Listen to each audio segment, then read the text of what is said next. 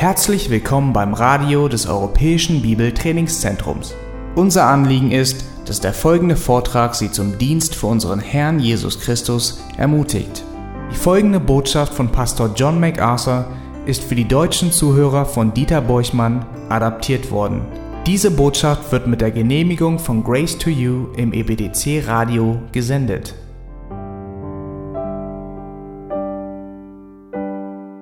Morgen auch wieder zurückkehren zum Judasbrief. Wir wollen gleich beim letzten Abschnitt vor dieser abschließenden Segnung anfangen. Das sind die Verse 17 bis 23 und möchte sie euch vorlesen. Da heißt es, ihr aber Geliebte, erinnert euch an die Worte, die im Voraus von den Aposteln unseres Herrn Jesus Christus gesprochen worden sind, als sie euch sagten, in der letzten Zeit werden Spötter auftreten, die nach ihren eigenen gottlosen Lüsten wandeln. Das sind die, welche Trennung verursachen natürliche Menschen, die den Geist nicht haben. Ihr aber, Geliebte, Erbaut euch auf euren allerheiligsten Glauben und betet im Heiligen Geist. Bewahrt euch selbst in der Liebe Gottes und hofft auf die Barmherzigkeit unseres Herrn Jesus Christus zum ewigen Leben. Und erbarmt euch über die ein, wobei ihr unterscheiden sollt, andere aber rettet mit Furcht, indem ihr sie aus dem Feuer reißt, wobei ihr auch das vom Fleisch befleckte Gewand hassen sollt. Soweit. Mit diesem Abschnitt unmittelbar vor seiner Segnung erteilt Judas den Geliebten, das sind hier die gläubigen Anweisungen, wie sie in Zeiten der Abtrünnigkeit überleben können. Wir wissen inzwischen, dass es darum geht, die Abtrünnigen zu betrachten, die Abtrünnigkeit und es geht um Abtrünnige und wir haben gelernt, wie sie die Gemeinde unterwandern. Wir haben etwas über ihr Wesen erfahren, etwas über ihren Charakter und etwas über ihre Vorgehensweise und schließlich ab Vers 17 wendet sich Judas von ihnen ab und sagt uns, wie wir in dieser Zeit überleben, wie wir diese Zeit der Abtrünnigkeit überleben können, wie wir darin überstehen können, wie wir triumphieren können. Um einen solchen Kampf zu kämpfen, müssen wir natürlich in der Lage sein, gut von böse zu unterscheiden. Es gibt nur einen Ausdruck in Vers 20, auf den ich eure Aufmerksamkeit als Einleitung lenken möchte. Und wir werden dahin zurückkehren und ein wenig später darüber reden, aber es ist folgender Ausdruck, in dem er sagt, ihr aber Geliebte, erbaut euch auf euren allerheiligsten Glauben. Der Kern der Angelegenheit des Überlebens und Siegens in den Tagen der Abtrünnigkeit besteht darin, stark im Glauben zu sein. Im allerheiligsten Glauben nennt er das hier. Es geht hier nicht um den subjektiven Glauben, das ist euer Glaube, es geht hier um den objektiven Glauben, also den Inhalt des Evangeliums. Um in einer Zeit der Abtrünnigkeit zu überleben, ist es vor allen Dingen absolut unerlässlich, dass ihr euch auferbaut auf euren allerheiligsten Glauben und dass ihr stark seid in eurem Verständnis der christlichen Wahrheit. Dieses Thema, das Judas hier anspricht, wird in vielen Stellen der Schrift angesprochen und es ist eines der bereicherndsten Teile in unserem Bibelstudium, dass wir das tun. Wir tun gut daran, uns daran zu erinnern, dass diese Warnung und Unterweisung im gesamten Rest des Neuen Testaments gegeben wird. Und ich möchte äh, zu Anfang dieser Predigt eure Aufmerksamkeit auf zwei biblische Abschnitte richten. Der erste davon befindet sich in 2. Korinther Kapitel 11 und Vers 2. 2. Korinther 11, Vers 2. Kein Buch des Neuen Testaments und auch kein Buch der Bibel existiert für sich überhaupt allein, da alle Bücher ein und denselben Verfasser haben, gibt es etwas, was wir die Analogie der Schrift nennen. Die Schrift ist mit sich selbst analog. Und das bedeutet, dass sie einen einzigen Verfasser hat, sie ist inspiriert, absolut fehlerlos und konsistent und erklärt sich dadurch selbst. Und der beste Ausleger der Bibel ist die Bibel selbst. Um also einen bestimmten Bibeltext zu verstehen, gehen wir unausweichlich auch zu anderen Bibelstellen. Und in diesem Fall gehen wir einmal zu 2. Korinther Kapitel 11. Dort schreibt Paulus an die Korinther und sagt, möchtet ihr mich doch ein wenig in meiner Torheit ertragen? Doch ihr ertragt mich ja schon. Er sagt, wenn ihr meint, dass ich in einigen Punkten weitschweifig bin, wenn in manchen Punkten sehr streng zu sein scheint, und wenn er sich in manchen Punkten wiederholt, wenn er in manchen Punkten intolerant scheint und wenn er in manchen Punkten zu sehr zu unterweisen scheint oder zu sehr biblischer Lehre verharrt, dann bitte habt mit mir Geduld, sagt er. Ihr habt mich so lange ertragen, bitte ertragt mich noch ein wenig länger. In Vers 2 findet sich der Grund dafür, denn ich eifere um euch mit göttlichem Eifer, denn ich habe euch einem Mann verlobt, um euch als eine keusche Jungfrau Christus zuzuführen. Mit anderen Worten, ich habe euch mit Christus verlobt und ich will sicher gehen, wenn die Hochzeit schließlich in der Zukunft stattfindet, dass ihr genauso treu seid, wie ihr am Anfang es wart. Und meine Sorge findet sich in Vers 3. Ich fürchte aber, ich fürchte aber, es könnte womöglich, so wie die Schlange Eva verführte mit ihrer List, auch eure Gesinnung verdorben und abgewandt werden von der Einfalt gegenüber Christus. Der Originaltext nennt das die Einfachheit und die Reinheit Christi.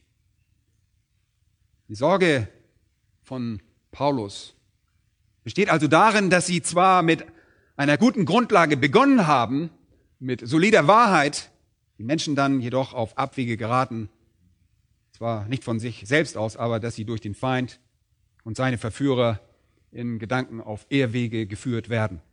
Und in Vers 4 sagt er also, denn wenn der, welcher zu euch kommt, einen anderen Jesus verkündigt, den wir nicht verkündigt haben, oder wenn ihr einen anderen Geist empfangt, den ihr nicht empfangen habt, oder ein anderes Evangelium, das ihr nicht angenommen habt, so habt ihr das gut ertragen. Er sagt mit anderen Worten, ihr scheint zu tolerant zu sein. Ich wünschte, ihr wärt Ehrlehren gegenüber weniger tolerant. Wenn jemand mit einem anderen Jesus oder einem anderen Geist oder einem anderen Evangelium kommt, scheint ihr es zu ertragen. Ihr scheint es zu erdulden. Ihr scheint es in gewissem Maße zu akzeptieren. Und das beunruhigt mich, denn das ist genau die Art, wie Menschen von der Reinheit und der Einfachheit ihrer Hingabe an Christus abgebracht werden. Und weil mein Wunsch darin besteht, euch Christus als reine Jungfrau zu präsentieren, und zwar ohne, dass ihr Ehebruch begangen habt, nämlich geistlichen Ehebruch, das bedeutet, ohne dass ihr ein anderes Evangelium geschluckt habt, einen anderen Jesus, einen anderen Geist, Deshalb habe ich euch die schwere Last gesunder Theologie und heiligen Lebenswandel auferlegt. Und das ist der Grund, warum wir das tun. Das ist der Grund, warum die Bibel so klar über die Unterscheidung zwischen Gut und Böse spricht. Es dient zu unserem Schutz. Es dient eurem Schutz, sagt er auch. Leute, das ist nicht anders als bei leiblichen Kindern. Ja, wir warnen unsere Kinder vor allerlei Dingen, vor denen wir meinen, dass sie gefährlich für sie sind. Wir warnen sie davor, wo sie hingehen, was sie sehen, was sie essen, mit wem sie um, Umgang haben, weil ihr sie auf die Welt gebracht habt und ihr versteht das Wesen ihrer Seele, ihr versteht ihre Tendenz, vom Weg abzukommen. Und deshalb warnen wir sie. Ihr habt euer Bestes gegeben, um sie zu erden, ja, sozusagen, und ihr wollt euer Bestes geben, um dieses Fundament zu schützen. Und das ist im geistlichen Bereich nicht anders. So sieht es im Herzen eines jeden Gemeindehirten aus. Das ist unser Anliegen. Und wenn ich jetzt auf diesem Thema der Unterscheidung ja, zwischen Gut und Böse ein wenig herumreite, dann bitte denkt immer daran, dass das meine Absicht ist. Dann versteht ihr sicherlich, dass ich mir auch als Hirte der Gemeinde ähnliche Sorgen mache, wie Paulus das eins für die Gemeinde getan hat. Um jetzt ein bisschen genauer zu werden, schlagt dazu 1. Thessalonicher Kapitel 5 auf. 1. Thessalonicher Kapitel 5 vermittelt uns Einzelheiten, wie wir sicher gehen können, dass wir nicht auf Irrwege geraten. 1. Thessalonicher Kapitel 5 und Vers 20. Die Weissagung verachtet nicht. Oder was hier wirklich gesagt wird, ist, verachtet die Verkündigung nicht. Diejenigen, die die Gabe haben, zu predigen und zu lehren, sollen nicht verachtet werden. Verachtet die Verkündigung nicht, sondern Vers 21 prüft alles sorgfältig. Das Gute behaltet, haltet euch fern von dem Bösen in jeglicher Gestalt. Und diese Texte bieten uns eine etwas breitere Grundlage, als Judas dies allein tun würde. Wir werden hier gewarnt, gut von böse zu unterscheiden. Und Judas sagt uns, wenn wir in einer Zeit der Abtrünnigkeit, von der Raffinesse der Verführer, die überall uns umgeben, geschützt sein wollen, müssen wir uns im allerheiligsten Glauben erbauen. Und das ist im Prinzip auch genau das, was Paulus hier sagt. Wir müssen uns vor der Verführung schützen. Und Paulus sagt, um das zu tun, müssen wir alles sorgfältig prüfen. Leute, wir dürfen nicht gleichgläubig sein. Ihr dürft nicht alles akzeptieren. Ihr dürft nicht alles aufnehmen, was ihr hört. Ihr müsst das alles prüfen. Es ist wirklich erschreckend, wie sehr der Evangelikalismus heutzutage alles schluckt. Die nehmen alles auf. Evangelikale kümmert es nicht mehr, Wahrheit und Ehrlehre voneinander zu scheiden, Lügen und Täuschung auszusondern. Und sie sind wirklich in den letzten Jahrzehnten so leichtgläubig geworden, dass sie buchstäblich auf Ehrwege geführt werden konnten. Das Konzept der Toleranz wurde von ihnen so sehr schnell angenommen. Und jetzt sollen auch wir, wenn es nach ihrer Nase gehen würde, jeden akzeptieren, egal was sie glauben. Niemand sollte den Glauben eines anderen Menschen richten oder irgendwie beurteilen oder kritisieren. Jeder hat ein Recht auf seine eigenen persönlichen Überzeugungen. Und die Beobachtung dieser Dinge kann einem wirklich große Sorgen machen. Schon vor vielen Jahrzehnten sagte der bekannte Prediger und Ausleger Martin Lloyd Jones, Zitat, wir könnten das Ende des Evangelikalismus, wie wir ihn kennen, erleben. Zitat Ende. Und das sagte er schon vor vielen Jahrzehnten. Der Mann ist schon lange tot, der ist schon beim Herrn. Er konnte bereits sehen, dass das geschah, was Paulus befürchtete, und das war, dass Menschen von der Einfachheit und Reinheit ihrer Hingabe an Christus abweichen würden, weil sie von der Schlauheit Satans auf Irrwege geführt wurden, ganz so wie Eva. Und zwar zu einem anderen Jesus, zu einem anderen Geist und zu einer anderen Botschaft. Und die Gemeinde hat ihr Interesse daran aufgegeben, gut und böse voneinander zu unterscheiden, und deshalb hat sie ihr Interesse auch an guten Büchern aufgegeben. Bücher, die dazu aufrufen, das Interesse von der Unterscheidung zwischen Gut und Böse nicht aufzugeben, werden einfach nicht mehr gelesen. Schwerwiegendste Problem in der christlichen Gemeinde heutzutage, der sichtbaren Gemeinde, davon rede ich, ist ihr mangelndes Unterscheidungsvermögen zwischen Gut und Böse. Und dieser Mangel hat den Evangelikalismus dahin gebracht, wo er heute ist. Er kämpft um sein eigenes Leben. Heute hat sich der Evangelikalismus zu einer äh, ja, formlosen, undefinierbaren, eklektischer, synkretistischer Perspektive entwickelt, der im Wesentlichen nicht daran interessiert ist, gut und böse voneinander zu unterscheiden. Was wollen Evangelikale? Sie wollen beliebt sein. Sie wollen akademisch akzeptabel sein, aber sie wollen nicht scharfsichtig sein. Definitiv? Lehrmäßig? Unterscheidung vornehmen? Niemals. Nein. Wirklich, das erinnert uns an das Zitat, das wir in der Apostelgeschichte von Paulus lesen, Apostelgeschichte 20, Vers 29. Da sagt Paulus, denn ich weiß, dass nach meinem Abschied räuberische Wölfe zu euch hineinkommen werden, die die Herde nicht schonen.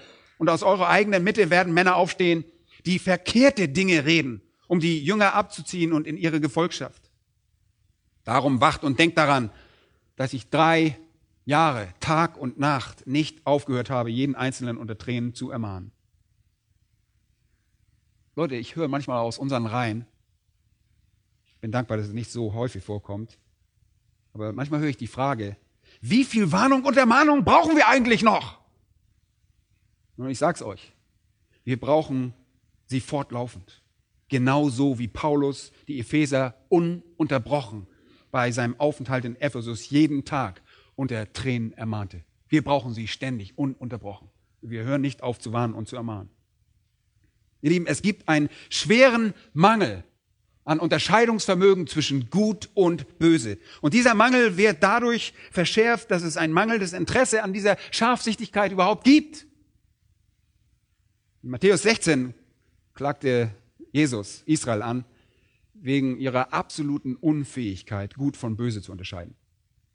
Und die Pharisäer und die Sadduzäer, die kamen zu ihm und prüften ihn wie immer, indem sie von ihm ein Zeichen vom Himmel verlangten. Er aber antwortete und sprach zu ihnen, und das war wirklich eine sehr, sehr, sehr beißende Zurechtweisung.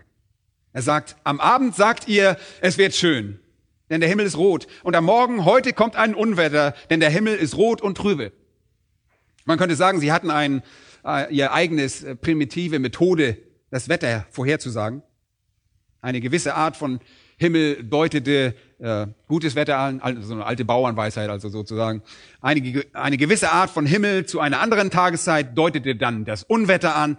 Und dann sagt er zu ihnen, ihr Heuchler, ja, das Aussehen des Himmels versteht ihr zu beurteilen, die Zeichen der Zeit aber nicht.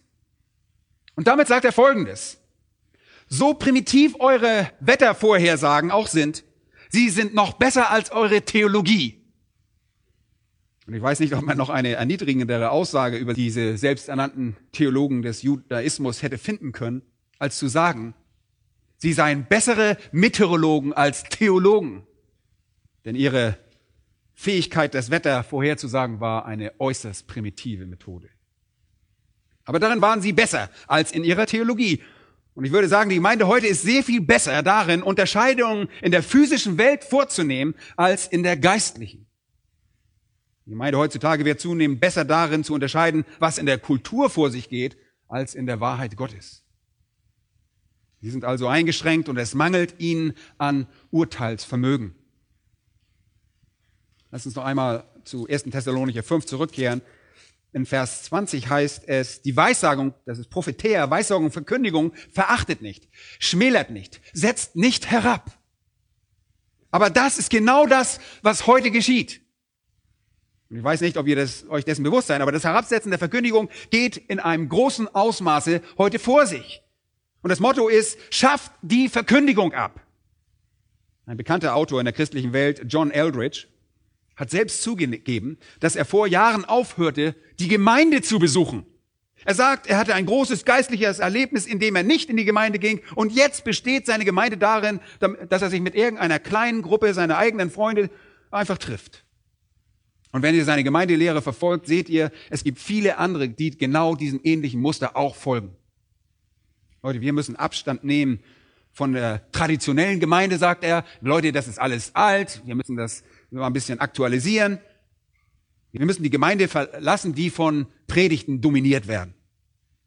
Nun, das ist ein offensichtlicher Teil des mangelnden Urteilsvermögens. Denn wenn euch nicht jemand vorsteht, der die Schrift euch auslegen kann, werdet ihr nicht in der Lage sein, gut und böse zu unterscheiden. Und deshalb warnt Paulus uns, die Weissagung, Prophetäa, verachtet nicht. Das bedeutet, verachtet die Verkündigung von Gottes Wort nicht. Die genaue Auslegung des göttlichen Willens und seines Planes. Schmälert sie nicht, setzt sie nicht herab und genau das geschieht. Predigten werden einfach durch Unterhaltung ersetzt. Musik beherrscht die Szene. Pastoren vermitteln irgendwie ihre eigenen Erkenntnisse und bringen psychologische Botschaften. Auf der anderen Seite setzt euch der Verkündigung aus.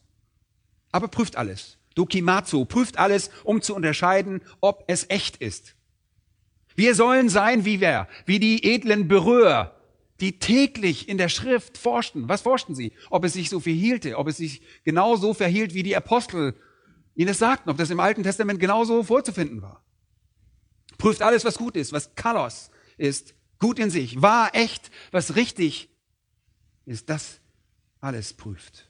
Ergreift es und lasst es nicht los. Auf der anderen Seite gibt es Böses in jeder Gestalt, in jeder Form. Und Böses ist hier im heimtückischen Sinne gemeint. Meidet es und haltet euch fern davon. Und wisst, ihr wisst, die schlimmste Form des Bösen ist was? Ist die Ehrlehre, eine Verdrehung des Wahren. Geistliche Lügen. Warum? Weil diese tödlich sind. Und das ist mehr oder weniger ein bisschen Hintergrund. Es ist kritisch, dass es Scharfsichtigkeit und dass es Urteilsvermögen gibt. Das ist wirklich kritisch. Warum ist diese Scharfsichtigkeit verschwunden? Warum? Warum gibt es so einen oder solchen Mangel an Urteilsvermögen? Es gibt sechs Gründe, die ich dafür nennen möchte, warum dieses Urteilsvermögen verschwunden ist. Und dann werden wir zu Judas zurückkehren. Der erste Grund besteht darin, dass es eine Abschwächung der Klarheit und Überzeugung der biblischen Lehre gibt. Es gibt eine Abschwächung der Klarheit und Überzeugung der biblischen Lehre. Ein billiges Evangelium, wie es genannt wird. Billiger Glaube, Toleranz, Einheit und Offenheit für alles. Es gibt eine negative Einstellung zu einer lehrmäßigen, man nennt das Schmalspurigkeit. Es gibt sogar eine negative Einstellung dazu zu sagen, oh, dies ist eine wahre Auslegung und das ist es nicht. Es scheint, dass jeder das Recht hat, die Dinge nach seiner Meinung auszulegen heutzutage. Liberalismus, Psychologie, Charismatiker und Politiker sind in die Gemeinde eingefallen und sie haben ihren Weg in die Gemeinde forciert. Wann immer eine Ehelehre einen Platz in der Gemeinde finden will, muss sie natürlich eine Möglichkeit finden, irgendwie diesen Dogmatismus abzuschaffen. Ehelehre kann nur dann in einer Gemeinde akzeptiert werden, wenn Menschen nicht länger einen Maßstab für biblische Lehre haben. Und genau das geschieht. Und all diese Kräfte, all diese Kräfte, die außerhalb der Bibel stehen, verlangen Akzeptanz, verlangen einen Platz in der Gemeinde und so schieben sie den Dogmatismus irgendwie zur Seite. Und die Betonung in der Gemeinde verschiebt sich dann von der Verkündigung biblischer Lehre, damit die Menschen durch sein Wort ihm größere Ehre erweisen, wohin zur Herbeiführung angenehmer Emotionen. Und das Thema heute sind Gefühle. Ich fühle mich so toll. Und es geht zur Bequemlichkeit. Und die Anbetung verfällt dann vom Singen der Wahrheit über Gott, von Musik, die sich einst auf theologische Inhalte konzentrierte, auf die Art von Notrufmusik, 110 Musik. Ja, was ist 110 Musik? Ein Satz wird zehnmal wiederholt. Das ist diese 110 Musik, wo dann Lautstärke und Rhythmus und Harmonie und wo es um eine behagliche und angenehme und sinnliche Stimmung geht und nichts anderes.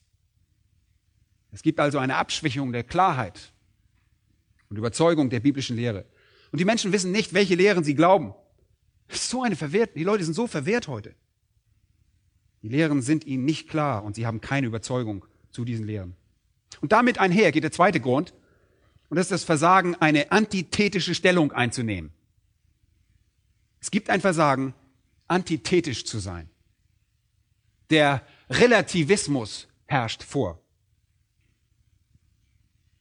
Er beherrscht unsere Welt und herrscht sogar in der Gemeinde. Und es gibt eine Art von subjektiver Einstellung zu allem, eine relativistische Perspektive. Wir wollen alles akzeptieren und wir verstehen nicht, wie wichtig es ist, antithetisch zu sein. Und mit antithetisch meine ich These und Antithese aufzustellen. Es gibt also wahr und es gibt falsch. Es gibt das, was richtig ist und es gibt das, was falsch ist, Leute. So klar ist das. Und die Bibel ist absolut. Die Bibel ist objektiv. Sie macht die Wahrheit klar und sie macht Ehrlehren klar. Und sie konfrontiert und sie sondert ab und sie scheidet Wahrheit von Ehrlehre. Aber diese Art von Schwarz-Weiß-Ansatz, diese Art von antithetischem Ansatz, dass es die Wahrheit gibt und dass es das gibt, was der Wahrheit entgegensteht, das eckt bei den Menschen heute überall an. Man wird allmählich, wenn man daran glaubt, als ein Fanatiker hingestellt. Wenn ihr irgendjemand seid, der die Dinge sehr schwarz-weiß betrachtet, werdet ihr fast als ein verrückter Fanatiker hingestellt. Aber die Bibel ist so klar. Und wenn ihr zurückbelegt in die Bibel, zum Beispiel in den Garten Eden, dann seht ihr was? Da seht ihr dort zwei Bäume. Von einem Baum durfte gegessen worden und von dem anderen durfte nicht gegessen werden. Dort sehen wir zwei Schicksale, zwei Orte. Wir sehen die Ewigkeit und wir sehen die Hölle. Die Menschen sind entweder errettet oder sie sind verloren. Es gibt nichts dazwischen. Es gibt den Berg Garizin, den Berg des Segens und den Ebal, den Berg des Fluches. Es gibt die schmale und es gibt die breite Pforte, ewiges Leben und ewige Zerstörung. Und die Menschen um uns herum sind entweder für uns oder sie sind gegen uns. Und Jesus sagte, es gibt Leben und Tod. Wahrheit und Falschheit, Gut und Böse, Licht und Finsternis, das Reich Gottes und das Reich des Satans sind eindeutige Gegensätze. Es gibt geistliche Weisheit und es gibt die Weisheit der Welt. Und wir könnten noch eine lange Liste anführen. Leute, die Bibel ist immer sehr schwarz-weiß. Selbst im Alten Testament wurden die Israeliten gelehrt, zwischen rein und unrein zu unterscheiden. Das ganze Leben war antithetisch. Es gab Gottes Weg und es gab jeden anderen Weg. Wir haben diese Perspektive der Wahrheit und Realität weitgehend verloren. Der dritte Grund, der zu dieser Abweichung beiträgt, ist etwas, was wir als Sorge um unser Image bezeichnen könnten, als Schlüssel zur Evangelisation. Die Sorge um unser Image als ein Schlüssel zur Evangelisation. Und jetzt geht es dabei um Stil. Es geht darum, ein Image zu erzeugen, das bei den Menschen beliebt ist, dass die Menschen uns mögen. Es geht laut Jakobus 4,4 um Freundschaft mit der Welt. Aber Freundschaft mit der Welt ist was? Das ist Feindschaft mit Gott. Jakobus schrieb, ihr Ehebrecher und Ehebrecherin, wisst ihr nicht, dass die Freundschaft mit der Welt Feindschaft gegen Gott ist? Wer also ein Freund der Welt sein will, der macht sich zum Feind Gottes. Und diese Worte sollten diese Bewegung oder dieses Denken schnell beenden. Wenn ihr ein Freund der Welt sein wollt, werdet ihr Gottes Feind sein. Das muss so sein. Um ein Freund Gottes zu sein, müsst ihr der Feind der Welt sein. Ihr könnt die Kultur nicht anpassen, Leute.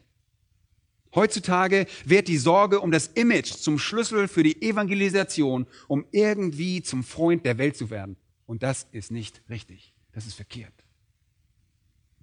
Der vierte Grund, der dazu beiträgt, der vierte Grund ist das Versagen, die Schrift richtig auszulegen. Die Schrift richtig auszulegen ist der Schlüssel. Die Bibel sagt uns, wir sollen eifrig danach streben, uns Gott als bewährt zu erweisen oder gewissenhaft danach streben, uns vor Gott zu bewähren, als ein Arbeiter, der sich nicht schämen braucht, der das Wort der Wahrheit recht teilt. Apostelgeschichte 17.11 fordert uns heraus, wie die edlen Berührer zu sein, täglich in der Schrift zu forschen. Leute, Menschen verfallen der Ehelehre nicht absichtlich. Sie sind nicht motiviert, der Ehelehre zu verfallen, oder? Sie verfallen der Ehelehre aufgrund von Faulheit, aufgrund von Unachtsamkeit, von, aufgrund von Gleichgültigkeit und aufgrund von mangelnder Überzeugung im Hinblick auf die Schrift. Und sie legen die Schrift nicht richtig aus und kommen nicht zur Erkenntnis der Wahrheit. Leute, der Schlüssel der Erkenntnis ist richtige Auslegung. Wenn wir wissen wollt, was die Schrift meint, müssen wir richtig, sie richtig auslegen. Was die richtige biblische Auslegung angeht, ist die Gemeinde heutzutage in vielen Fällen völlig gleichgültig geworden. Und es ist erstaunlich, was da alles abgeht. Viele haben das Wort Hermeneutik nicht gehört. Ja, die, die wissen gar nicht, was es bedeutet. Oder Exegese und was an, und vermischen Exegese und Anwendung. Und es gibt ein richtig buntes Durcheinander. Also hier sind die Gründe, warum es weniger Scharfsichtigkeit in der Gemeinde gibt. Es liegt an mangelnder Klarheit und Überzeugung der biblischen Lehre. Es liegt an mangelndem Verständnis, die Dinge objektiv und absolut zu sehen. Und es liegt an der Sorge um unser Image als der Schlüssel zur Evangelisation, um Freunde der Welt zu werden und am mangelnden Interesse, die Schrift richtig auszulegen. Und ein fünfter Grund ist die fehlende Gemeindezucht. Fehlende Gemeindezucht. Vielleicht fragt ihr jetzt, wo liegt denn da das Problem?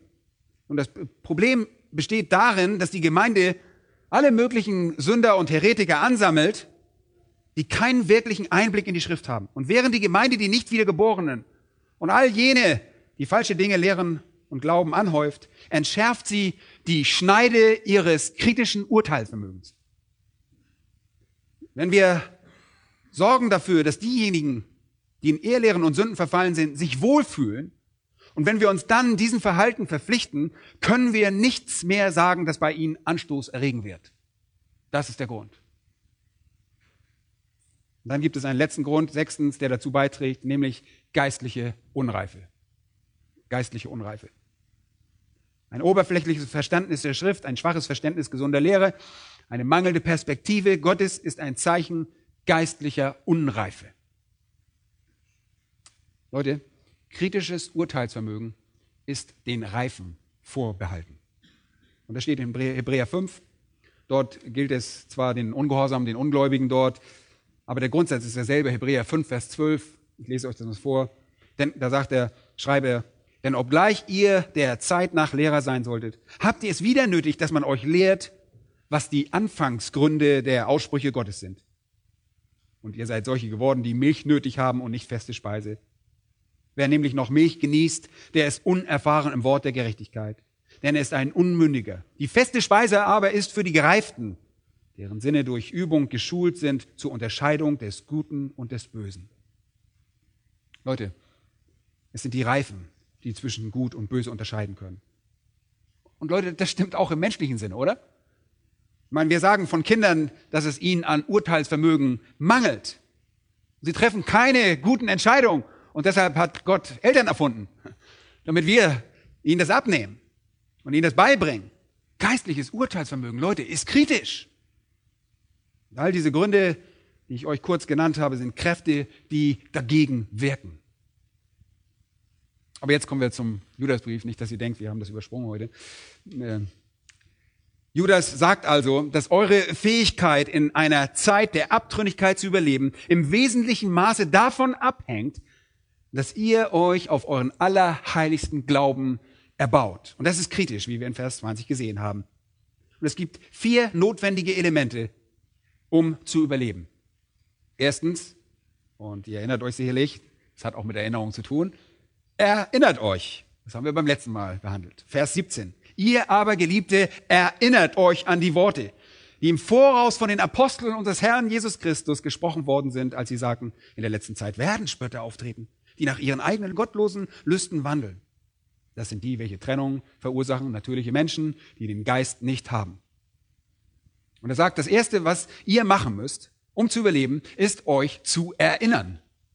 Erinnert euch, dass die Apostel unseres Herrn Jesus Christus gesagt haben, dies würde so passieren. Übrigens, Vers 18 ist ein Zitat aus 2. Petrus 3.3. Petrus war einer der Apostel. Und er war derjenige, den Judas dann als Illustration verwendet, obwohl er es nicht nur ein Apostel ist, der dies vorhersagte. Alle Apostel taten das. Und er zitiert dies nur als eine Illustration aus der Epistel, die Petrus früher geschrieben hatte, 2. Petrus 3.3. Es geht um Folgendes. Leute, wenn ihr Abtrünnigkeit um euch herum seht, seid ihr nicht überrascht. Und da braucht ihr nicht überrascht sein, als ob etwas geschehen sei, um Gottes Pläne oder sein Vorhaben aus der Bahn zu werfen, als ob Gott entmachtet worden sei, als ob die Dinge nicht so geschehen, wie Gott sie geplant hätte. Das wurde so vorhergesagt. Und ihr versteht, dass es sehr, sehr wichtig ist, dass die Schrift dies vorhersagt. Denn wenn dies nicht vorhergesagt wäre, wäre es sehr schwer zu begreifen. Dann würde es fast so aussehen, als würden wir denken, dass Gottes Bemühungen und Christi Bemühungen und die Bemühungen des Heiligen Geistes irgendwie bei der Gründung der Gemeinde irgendwie schief gelaufen sind. Da muss irgendwas schiefgelaufen sein. Und zwar wären dann die Dinge sehr früh schiefgegangen, weil wir wissen, dass es alles noch im ersten Jahrhundert begann zu zerfallen. Gegen Ende des ersten Jahrhunderts sehen wir schon die Briefe, die wir in der Offenbarung sehen, Kapitel 2 und 3, die Sendschreiben, dass sich dort schon die Gemeinden von, auf eine bestimmte Art und Weise von der Wahrheit abgewandt hatten. Und von da an ging es immer bergab. Und man würde sagen, nun, das ist eine schreckliche Sache. Was auch immer der Herr vorhatte, er war irgendwie unfähig, es zu erreichen. Ja, abgesehen von der Tatsache, dass ihr euch daran erinnert werdet, dass die Propheten dies voraussagten. Wenn ihr das nicht begreift, dann, dann ist alles ziemlich düster. Leute, es ist unausweichlich. Denn was immer Gott mit seiner Wahrheit vorhat, Satan wird versuchen, dies mit seinen Lügen und seiner Täuschung anzugreifen.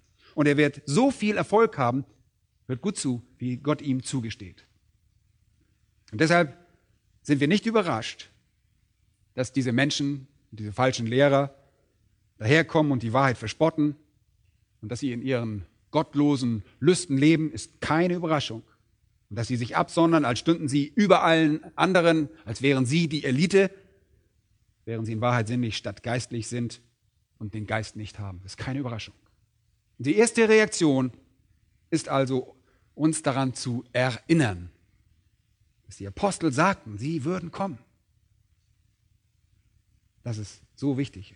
Und sie sagten, man könne sie anhand ihrer Charakteristiken erkennen. Sie sondern sich ab, sie erheben sich, sie scheinen heiliger als andere zu sein und in Wahrheit sind sie aber nicht geistlich, sondern sinnlich und kennen weder Gott noch haben sie seinen Geist. Also als erstes müssen wir uns an die Worte der Apostel erinnern, die sagten, er würde kommen. Das Zweite ist zu verharren.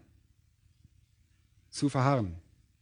Uns die Worte der Apostel erinnern und dann in den Disziplinen der Heiligung zu verharren. Wir wollen in den Disziplinen der Heiligung verharren.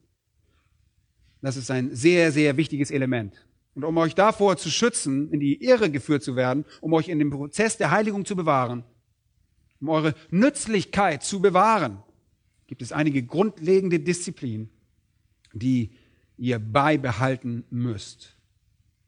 Und deshalb beginnt er in Vers 20 ebenso wie Vers 17 und er sagt dieselbe Sache. Ihr aber Geliebte.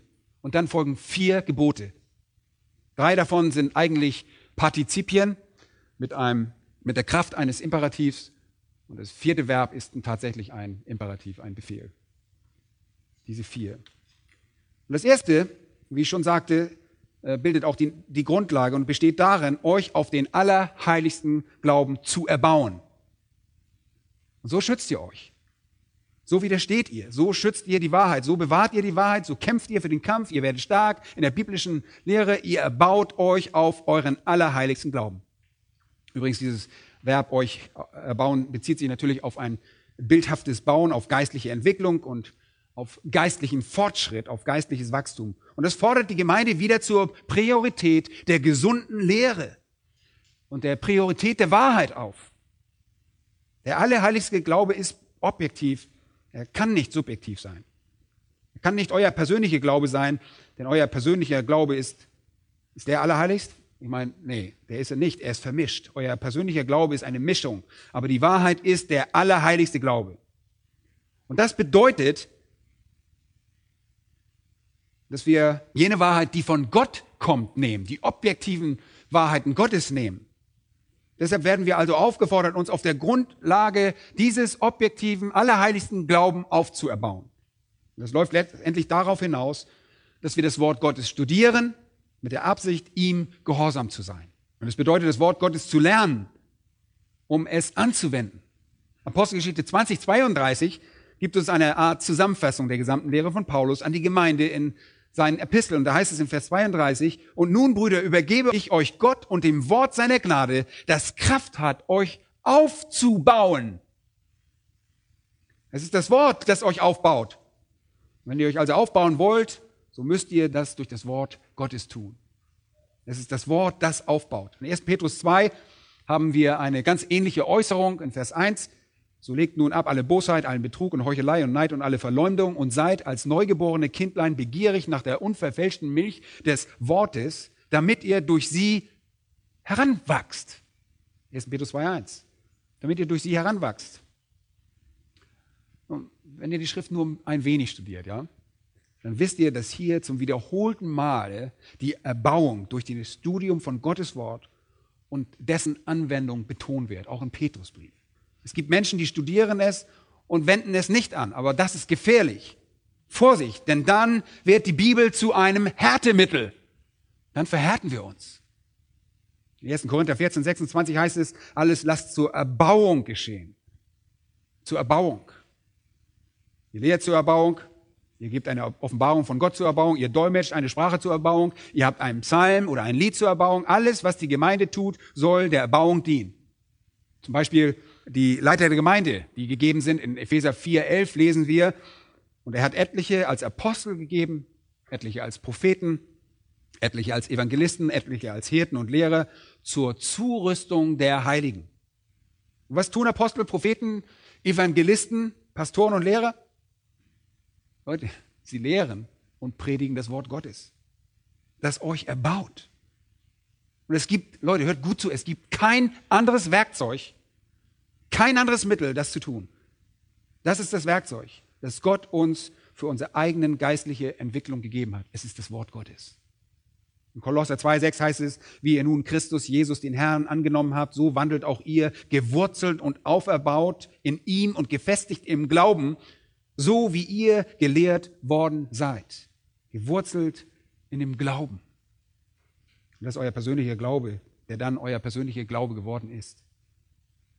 Letztendlich dreht sich hier alles um geistliche Entwicklung. Im 1. Johannes 2, Verse, die wir heute Morgen schon rezitiert haben, sehen wir dieses Prinzip auch sehr schön. 1. Johannes 2, 12 bis 14. Ich schreibe euch, ihr Kinder, weil euch die Sünden vergeben sind, um seines Namens willen. Okay? Wir alle sind im gewissen Sinne wie kleine Kinder. Unsere Sünden wurden uns vergeben. Und dann sortiert er äh, diese Leute in drei Gruppen entsprechend der Weisheit. Vers 13. Ich schreibe euch, ihr Väter, weil ihr den erkannt habt, der von Anfang an ist. Ich schreibe euch, ihr jungen Männer, weil ihr den Bösen überwunden habt. Und ich schreibe euch, ihr Kinder, weil ihr den Vater erkannt habt. Ich habe euch geschrieben, ihr Väter, weil ihr den erkannt habt, der von Anfang an ist. Ich habe euch geschrieben, ihr jungen Männer, weil ihr stark seid und das Wort Gottes in euch bleibt und ihr den Bösen überwunden habt. Und das sind drei Stufen der geistlichen Entwicklung. Kinder, junge Männer und Väter.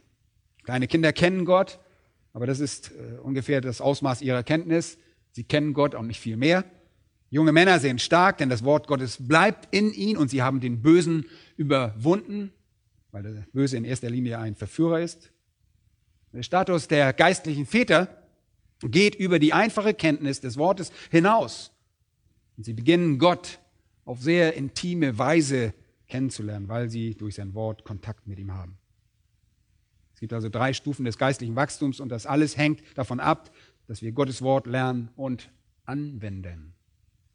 Der Apostel Paulus schreibt an Timotheus, alle Schrift ist von Gott eingegeben und nützlich zur Belehrung, zur Überführung, zur Zurechtweisung, zur Erziehung in der Gerechtigkeit, damit der Mensch Gottes ganz zubereitet sei zu jedem guten Werk, völlig ausgerüstet.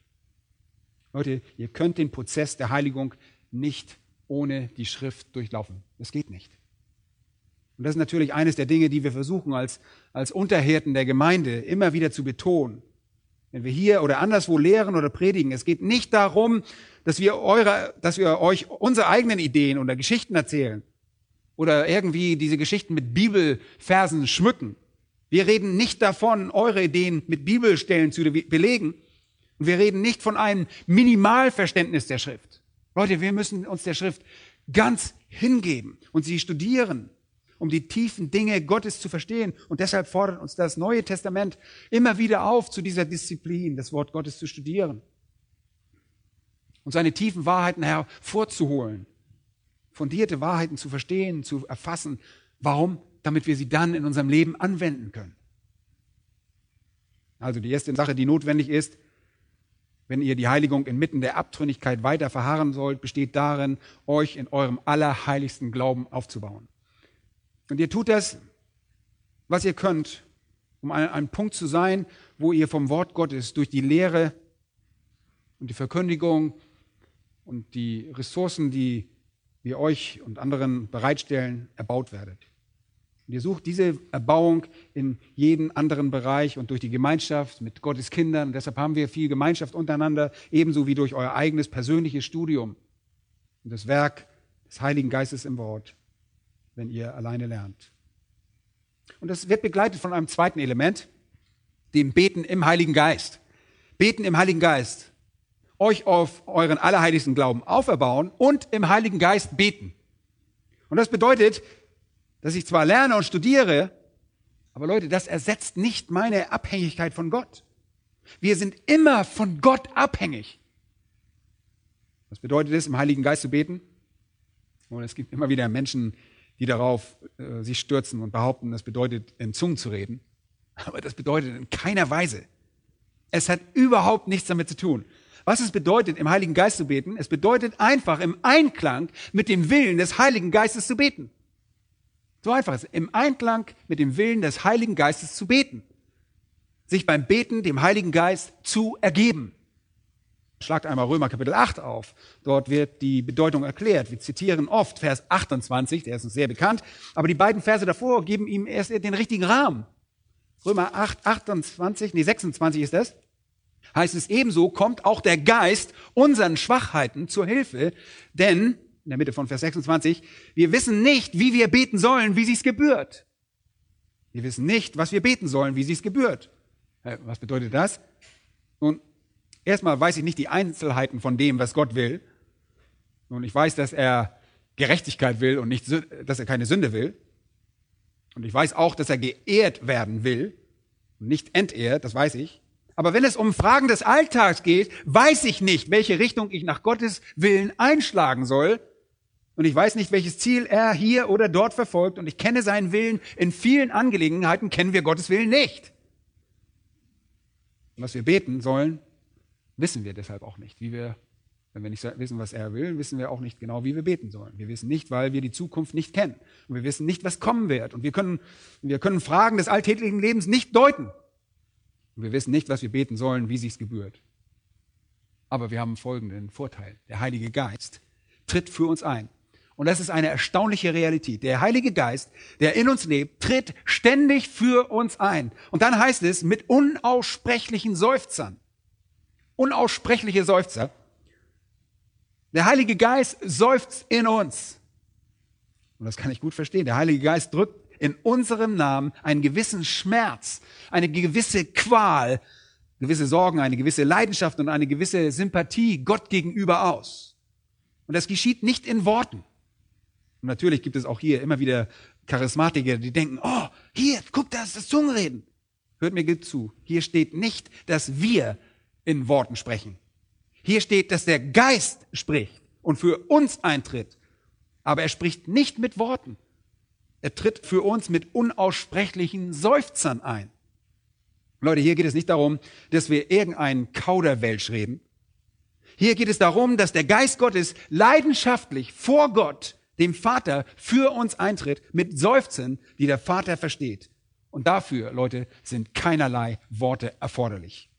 Und Vers 27 heißt es, der aber die Herzen erforscht, und das ist Gott, der Vater, weiß, was das Trachten des Geistes ist, denn er tritt für die Heiligen ein, wie es Gott entspricht. Hier ist der Punkt, um den es geht. Der Geist betet die ganze Zeit für euch. Und dem Herrn sei Dank, dass es so ist. Wisst ihr, wir haben einen Fürsprecher im Himmel, und das ist Jesus, Christus, unseren hohen Priester, der für uns im Himmel eintritt. Und wir haben einen Fürsprecher, der in uns lebt. Und das ist der Heilige Geist. Da euer Leib der Tempel des Heiligen Geistes ist. Und euer ganzes Leben lang als Christ tritt der Geist Gottes in eurem Namen vor Gott ein. Und der Geist tut das mit Barmherzigkeit und Sympathie und Mitgefühl und Sorge für euch. Und er tritt vor den Thron Gottes in einer Kommunikation zwischen der Dreieinigkeit, die keiner Worte bedarf. Das nennt man intertrinitarische Kommunikation. Aber der Vater versteht den Sinn des Geistes vollkommen. Warum? Weil sie eins sind und der Vater weiß, dass der Geist gemäß seinem Willen Fürbitte leistet. Der Heilige Geist steht also die ganze Zeit in perfekter Harmonie mit Gottes Willen vor Gott. Und aus diesem Grund ist Vers 28 wahr. Wir wissen aber, dass denen, die Gott lieben, alle Dinge zum Besten dienen, denen, die nach dem Vorsatz berufen sind. Was bedeutet es also, dass der Heilige Geist so für uns betet? Was bedeutet es, im Geist zu beten? Es bedeutet einfach Folgendes. Wenn ihr im Geist betet, betet ihr im Einklang mit dem Willen Gottes. Und es ist genau dasselbe, als würden wir sagen, bete im Namen Jesu. Okay? Und was bedeutet bete im Namen Jesu? Bedeutet, bedeutet das einfach, dass wir am Ende diesen Nachsatz noch an unsere Gebete hängen und dass Gott irgendwie alles dann erhört und alles wird geheiligt, was wir gebetet haben? Nein, im Namen Jesu zu beten bedeutet im Einklang mit seinem Willen zu beten. Und Johannes 14 sagt Jesus auch, wenn ihr in meinem Namen bittet, wird der Vater es hören und tun. Also alles, was mit dem, was ich bin, sagt er, und ich wünsche, im Einklang steht, wird er geben. Im Geist beten bedeutet einfach, sich auf den Willen Gottes auszurichten. Dass ich einerseits das Wort Gottes aufsauge, ich nehme es in mir auf und andererseits ist es mein ganzes Leben einfach vor Gott ausgebreitet mit diesem allumspannenden Gebet, das die treibende Kraft in meinem Leben ist. Und das einfach lautet, Herr, tue, was du willst. Tue, was dir gefällt. Ich will, dass meine Gebete im Einklang mit den Gebeten des Heiligen Geistes sind. Im Geist zu beten bedeutet dann, sich dem Willen des Vaters, dem Geist zu ergeben und dem Willen des Sohnes zu ergeben. Beten im Einklang mit Gottes Willen. Und dann sind wir dem Geist Gottes ergeben. Es ist, als würden wir in seinem Willen und seiner Macht ruhen. Einerseits werden wir also zu der Disziplin äh, des Studiums aufgerufen, andererseits werden wir zu dieser Disziplin der Unterordnung aufgerufen. Das heißt, sich seinem Willen zu ergeben. Und dann gibt es ein notwendiges drittes Element im Verharren und das besteht darin, euch in der Liebe Gottes zu bewahren. Euch in der Liebe Gottes zu bewahren. Und dieses Verb ist kein Partizip, sondern ein Imperativ. Und im gewissen Sinne könnte das der Kern der ganzen Sache sein und betrachtet werden, als ob alle anderen Partizipien es umgeben. Und so ist es tatsächlich. Die ganzen Partizipien rundherum bekommen diesen Befehlscharakter durch diesen einen Befehl. Euch auferbauen im Heiligen Geist, beten und sogar das vierte Element hoffen auf die Barmherzigkeit des Herrn Jesus Christus in der Zukunft. Sie alle umgeben im gewissen Sinne den Hauptgedanken, euch in der Liebe Gottes zu bewahren. Das dritte. Okay? in der Liebe Gottes zu bewahren, ist der dritte Punkt. Was bedeutet es, sich oder euch in der Liebe Gottes zu bewahren? Es bedeutet, im Einflussbereich von Gottes Liebe zu bleiben. Und ihr könnt jetzt sagen, Moment mal, nichts kann mich von der Liebe Gottes in Christi trennen. Nichts, das lesen wir doch in Römer 8. Nichts kann das. Nun, er spricht hier nicht davon, euer Heil zu bewahren. Davon spricht er nicht. Er sagt nicht, bleibt gerettet. Ja? Nehmt keine Stellung ein, in der euch Gott plötzlich hassen wird. Nee, das sagt er hier nicht. Wir wissen, dass er das hier nicht sagt, denn in Vers 24 steht, dem aber, der mächtig genug ist, euch ohne Straucheln zu bewahren und euch unsträflich mit Freuden vor das Angesicht seiner Herrlichkeit zu stellen. Er kann das hier nicht sagen. Und Vers 1 lesen wir, dass ihr berufen seid, dass ihr geliebt seid und dass ihr bewahrt seid.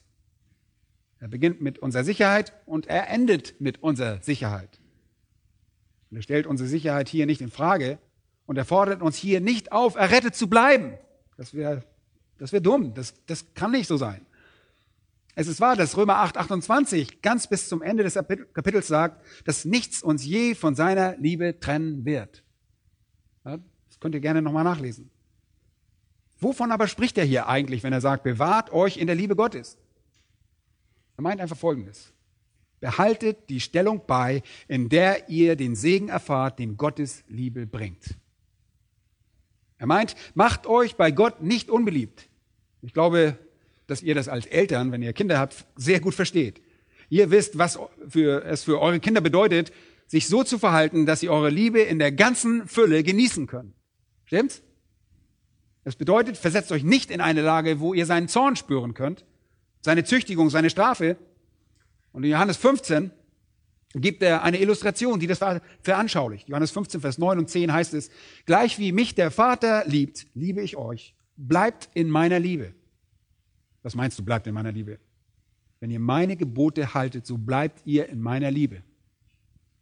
Ich habe die Gebote meines Vaters gehalten, jetzt bleibe ich in seiner Liebe. Und es bedeutet es, euch in der Liebe Gottes zu bewahren? Es bedeutet ganz einfach, gehorsam zu bleiben. Bleibt gehorsam. Er drückt das nur anders aus. Und wenn ihr gehorsam bleibt, werdet ihr Gottes Liebe in seiner ganzen Fülle genießen. Und man kann sich das so vorstellen, wenn ihr in der Liebe bleibt, stellt euch einen großen Kreis vor, in dem ihr bleibt. Das ist der Kreis, wo Gottes Liebe mit all seinen Segen herunterkommt. Und dieser Kreis repräsentiert sozusagen Gehorsam. Solange ich gehorsam lebe, werde ich Gottes Liebe und Segen in seiner ganzen Fülle genießen. Sobald ich ungehorsam werde, verlasse ich den Ort des Segens und betrete den Ort der Züchtigung. Das katapultiert uns in, in Kapitel 12 im Hebräerbrief, wo wir über die Züchtigung des Herrn lesen. Was tut er? Er schlägt jeden Sohn, den er annimmt. Aber Leute, ich würde mich lieber an dem Ort des Segens befinden, als am Ort der Züchtigung. Ihr doch auch, oder? Ja. Wollt ihr überleben? Wollt ihr in eurem Verständnis des Wortes wachsen?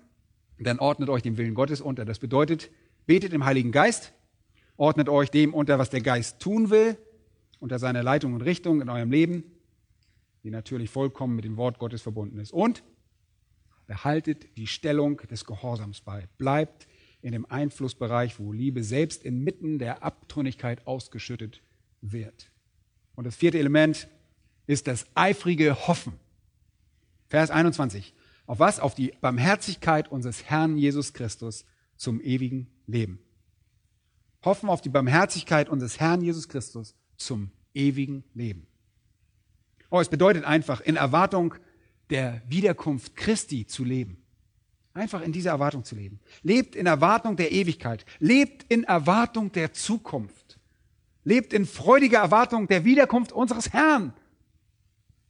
Wartet begierig auf die Wiederkunft Christi. Richtet eure Liebe darauf aus. Und in 1. Thessalonicher, Vers 10, werden die Thessalonicher als Menschen beschrieben, die Gottes Sohn aus dem Himmel erwarten die seine Erscheinung lieb gewonnen haben. Johannes sagte, und jeder, der diese Hoffnung auf ihn hat, reinigt sich.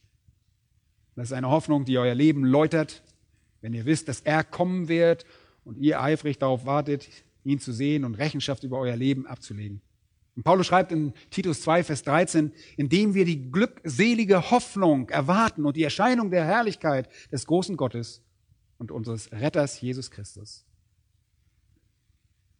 Und wenn wir das tun, lehrt uns das, Gottlosigkeit zu verleugnen weltliche Lüste, vernünftig zu leben, gerecht und gottesfürchtig, auch in diesem Zeitalter. Lebt in Erwartung von Christi Wiederkunft und eurer Belohnung, Leute.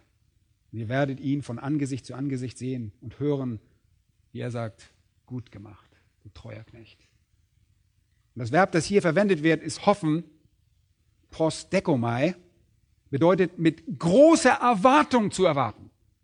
Es bedeutet buchstäblich, euer ganzes Leben so zu führen, dass wir eifrig auf die Rückkehr unseres Herrn Jesus Christus warten. Statt zu sagen, meine Güte, ich hoffe, dass er äh, nicht diese Woche kommt. Ich habe noch was Gutes vor. Ich habe noch ein tolles Basketballspiel vor. Oder äh, Mensch, wir heiraten ja noch. Bei Verlobten denkt man mal, oh, lass mich bitte noch heiraten, dann kannst du wiederkommen und so. Nein, so ist es nicht. Ich hoffe, der Herr kommt nicht, sagen so viele Leute, weil sie noch irgendwelche Genüsse oder Dinge erleben wollen. Möglichst nicht vom Urlaub, ne? Ja, wenn wir nach Griechenland fahren noch. Und ich weiß schon, woran ihr denkt. Ja. Nun, ihr solltet so leben, dass ihr jeden Moment für seine Wiederkunft bereit seid und euch nie schämen müsstet, wenn er zu jedem beliebigen Moment in eurem Leben erscheinen würde. Wenn wir also zu dieser Disziplin aufgefordert werden, der Disziplin uns aufzuerbauen, auf unserem allerheiligsten Glauben im Heiligen Geist zu beten. Das bedeutet, dass unsere Gebete stets im Einklang mit dem Geist sind und sich ihm unterordnen. Und wenn wir uns dann in der Liebe bewahrten, das bedeutet, die Stellung beizubehalten, wo wir im Gehorsam leben und uns erwartungsvoll und froh auf diesen höchsten Ausdruck der Barmherzigkeit zu hoffen und immer dafür bereit zu sein. Und Leute, das ist wirklich ein einzigartiger Ausdruck hier um seine Wiederkunft zu beschreiben. In Epheser 2,4 lesen wir, dass wir bei unserer Errettung Erbarmen erhalten. Sein großes Erbarmen hat uns gerettet. Seine Barmherzigkeit ist neu jeden Morgen, schreibt Jeremia in Klagelieder 3. Und in Judas 2 erfahren wir, dass uns seine Barmherzigkeit mehr und mehr widerfahren wird. Barmherzigkeit, Friede und Liebe widerfahre euch mehr und mehr. Aber Judas denkt hier nicht an vergangene Barmherzigkeit. Nicht mal an gegenwärtige Barmherzigkeit. Er denkt hier an die größte Barmherzigkeit von allen, die wir am wenigsten verdienen, und das ist das ewige Leben. Versteht ihr das? Ah, ihr habt natürlich alle ewiges Leben verdient, ich weiß. Nein, keiner von uns hat das verdient. Das ist die größte Barmherzigkeit von allen. Ich habe sie auch nicht verdient.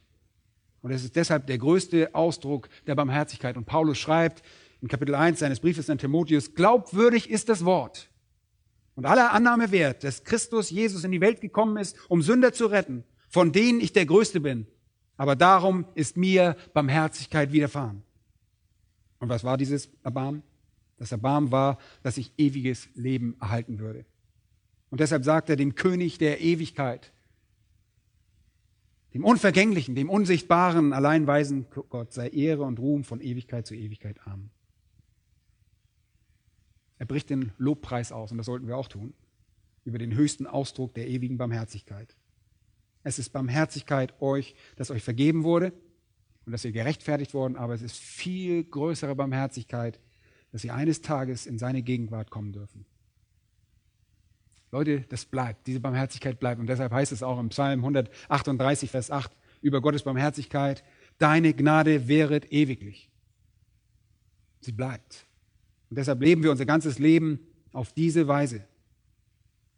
Wir leben unser ganzes Leben quasi als Insel in einem Meer der Abtrünnigkeit, gestärkt, sicher und beschützt, nützlich, weil wir im Glauben auferbaut werden, im Geist beten, Gott gehorsam sind und deshalb in dem Kreis befinden, wo seine Liebe einen Segen nach dem anderen ausschüttet.